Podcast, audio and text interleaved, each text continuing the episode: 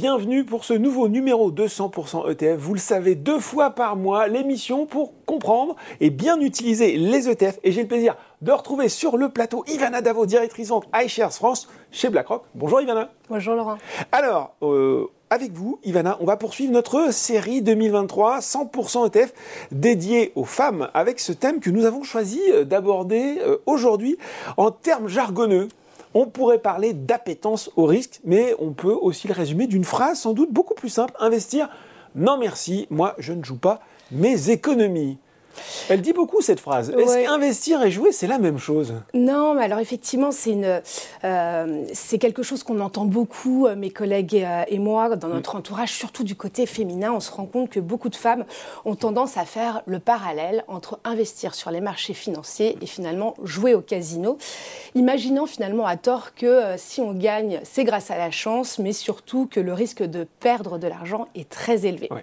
Et d'ailleurs, il y a quelques petites statistiques euh, qui, euh, qui vont corroborer euh, ce point. On voit que 73% des femmes qui n'investissent pas aujourd'hui sur les marchés financiers mhm. le font tout simplement parce qu'elles ont peur de perdre leur argent.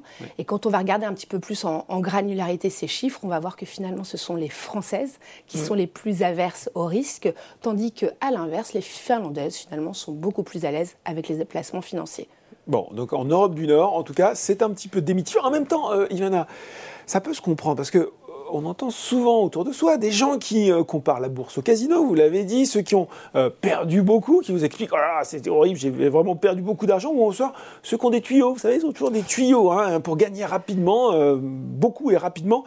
ça ne met pas forcément en confiance, ça. Est-ce que vous pouvez rassurer les gens qui nous regardent en disant en fait, investir, c'est pas comme ça que ça fonctionne dans la vraie vie. Non, mais vous avez tout à fait euh, raison, hein, Laurent. Ce qu'il faut savoir, c'est qu'il y a quelques petits principes euh, mm. clés à, comprendre, hein, des principes simples qui vont nous aider à démystifier justement les placements euh, financiers et à nous rassurer. Hein. moi, ce que j'aime bien comparer, c'est que quand on investit, c'est gérer, c'est construire un projet, mm. comme un projet immobilier ou professionnel sur le long terme, par, par exemple.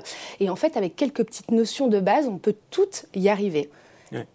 Donc, souvent, quand même, on précise qu'un investissement est risqué. On a, euh, on a une levée de bouclier. Hein, euh, et peut-être encore, justement, vous l'avez dit, chez les épargnants qui disent Moi, en fait, si c'est risqué, j'en veux pas. Je n'en veux pas. Alors là aussi, est-ce qu'il n'y a pas un frein à lever? Alors effectivement, l'investissement, il y a une notion de risque qui est inévitable. Même si dans certains cas, mais ça reste à la marge, certains euh, placements ont des capitaux expressément garantis, mhm. mais dans la plupart des cas, on le voit hein, dans vos vidéos, dans les brochures, il y a cette petite mention risque de perdre en capital que l'on voit. D'ailleurs, on l'a dans 100% ETF aussi, exactement.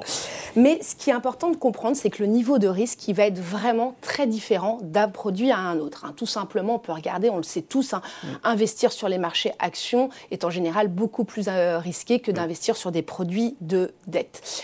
Ce qu'il faut voir, c'est par exemple dans les produits financiers, euh, les fonds et les ETF, hein, qui sont gérés par des sociétés de gestion euh, comme, comme BlackRock, la société de gestion, elle a l'obligation de publier un indicateur de risque mm-hmm. qui va aller de 1 à 7. Alors comme vous pouvez l'imaginer, un produit avec une note de 1, 2, 3 sera moins risqué euh, qu'un produit 7. Euh, Et pour refaire une comparaison avec euh, le casino, hein, parce que je l'aime bien, si vous jouez à la, à la roulette, hein, que vous jouiez le 3, le 7 ou le 22, c'est exactement le même risque de perdre, ce qui n'est pas le cas sur les marchés financiers. Bon, d'accord. Mais moins risqué, cet indicateur, on voit, il est intéressant. Et effectivement, on peut, on peut inviter tous ceux et toutes celles qui nous regardent à le, à le, à le surveiller à chaque fois euh, mais moins risqué, c'est pas l'équivalent de pas risqué.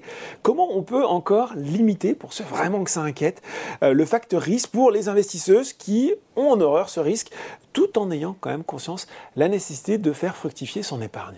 Vous avez complètement raison, euh, Laurent. En fait, effectivement, l'indicateur, ça, ça, résout une partie de, de l'équation. Bon, je sais à quoi je m'expose, mais ça reste risqué quand même. Mais ce qui est surtout important, c'est vraiment d'adopter une démarche d'investisseurs diversifiés. La mmh. diversification, on en parle à chaque fois ah, sur ce plateau, mais c'est vraiment euh, important. Et là, je vais encore revenir sur mon exemple euh, de, jeu de roulette. Et là, pour le coup, je vais aller sur une comparaison un petit peu plus, euh, un petit peu plus positive. Hein. Quand vous jouez 50 euros, un 5 jetons de, 10 euros, pour éviter de prendre trop de risques et avoir plus de chances de gagner, je vais vous conseiller d'aller sur 5 chiffres différents plutôt que de mettre vos 5 jetons sur le même Vous jouer la statistique pour nous. voilà.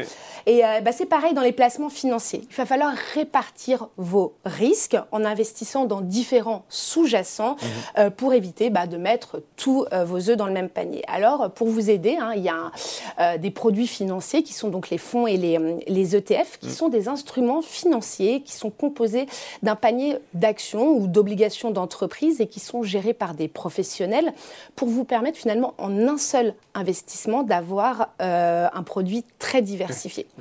Et donc, euh, si on regarde un petit peu plus en détail dans ces produits, il y a les fameux ETF, dont les ETF iShare, euh, qui vous permettent notamment d'investir euh, avec des sommes très modestes. À partir de 100 euros, vous pouvez investir dans un produit financier diversifié et surtout qui vous offre des frais de gestion réduits.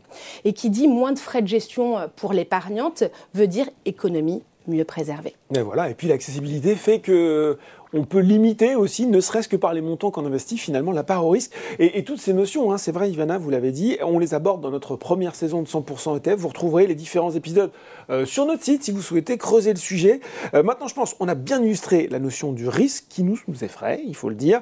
Euh, et on a déjà plusieurs clés pour mieux le comprendre, mieux le maîtriser. Mais le risque, on l'associe souvent aussi à un autre mot, celui de rendement. On parle souvent du couple risque-rendement, euh, concept fondamental, pas là aussi forcément connu par, par toutes les femmes, euh, mais aussi d'ailleurs par, par tous les hommes, euh, surtout ceux qui sont le plus souvent investis en grande majorité, voire en totalité sur des supports sans risque, dont la priorité c'est avant tout la préservation du capital.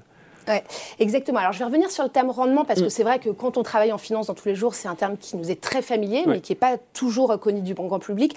La définition du terme rendement, c'est un retour financier obtenu par un placement ou un investissement. Donc on peut le comparer euh, très simplement à, la performance.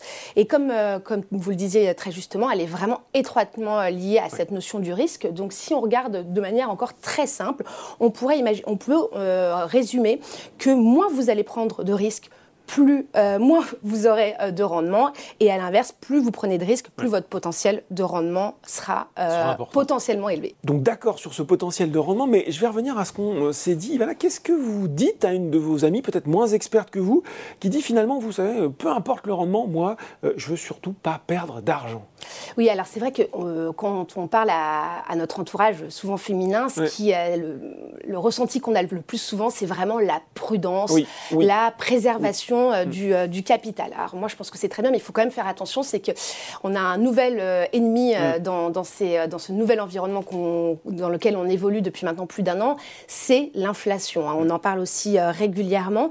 Et donc, il faut tenir compte de l'inflation aujourd'hui pour préserver son capital. On le sait tous, l'inflation en France, elle est autour de 6%. Donc là, je ne vous parle même pas de rendement, de performance, mais je vous dis simplement si vous voulez préserver hmm. votre capital, il faut pouvoir trouver un produit qui compense cette inflation de 6%, donc un produit qui, au minimum, vous offrira 6% de performance. C'est-à-dire qu'aujourd'hui, quand on veut ne pas perdre de l'argent avec de l'ultra sécurisé, finalement, on en perd. C'est plus discret, peut-être, mais euh, rien qu'avec l'inflation, on en perd. Euh, vous parliez en introduction d'un investissement qui peut finalement se comparer à un projet immobilier. Dites-moi un petit peu plus. Euh. Oui, alors c'est ce que je vous disais, hein, quand on, on, investit sur les marchés financiers, il faut le voir, il faut le gérer, le construire construire mhm. comme un projet euh, long terme, euh, en comparaison avec ce, projet immobilier sur lequel vous pourriez euh, vous positionner. Vous allez visiter de nombreux appartements, vous allez passer du temps à regarder les mhm. plans, vous allez regarder un projet de, de financement, et surtout, vous allez vous dire que vous allez acheter ce bien sur du long terme. Mm. Alors dans les investissements financiers, il faut adopter également cette même approche et avoir en tête que le temps est finalement le meilleur allié de l'investisseur. Prenons un exemple tout simple, c'est la performance des marchés actions des pays euh, développés. Mm-hmm. Si on la regarde par année civile, 2020, plus 15% de performance. Ah, super. 2021, 21% de performance. et 2022, la catastrophe, on le connaît tous, hein, euh, euh, des chutes euh, autour de, 19%. Mm. Ça fait vraiment peur. Donc si on rentre en 2022, on peut se dire, bah voilà, j'ai pris du risque et j'ai tout perdu. Exactement. Et c'est pour ça qu'il faut, encore une fois, regarder les performances sur le long terme. Je reprends ce même marché d'actions pays développés. si vous la regardez, la performance sur 10 ans, mm-hmm. elle a affiché plus de 9 9% euh, de performance par an en moyenne. Donc il s'avère que même si certaines années les performances sont négatives, elles sont largement compensé sur le, sur le long terme.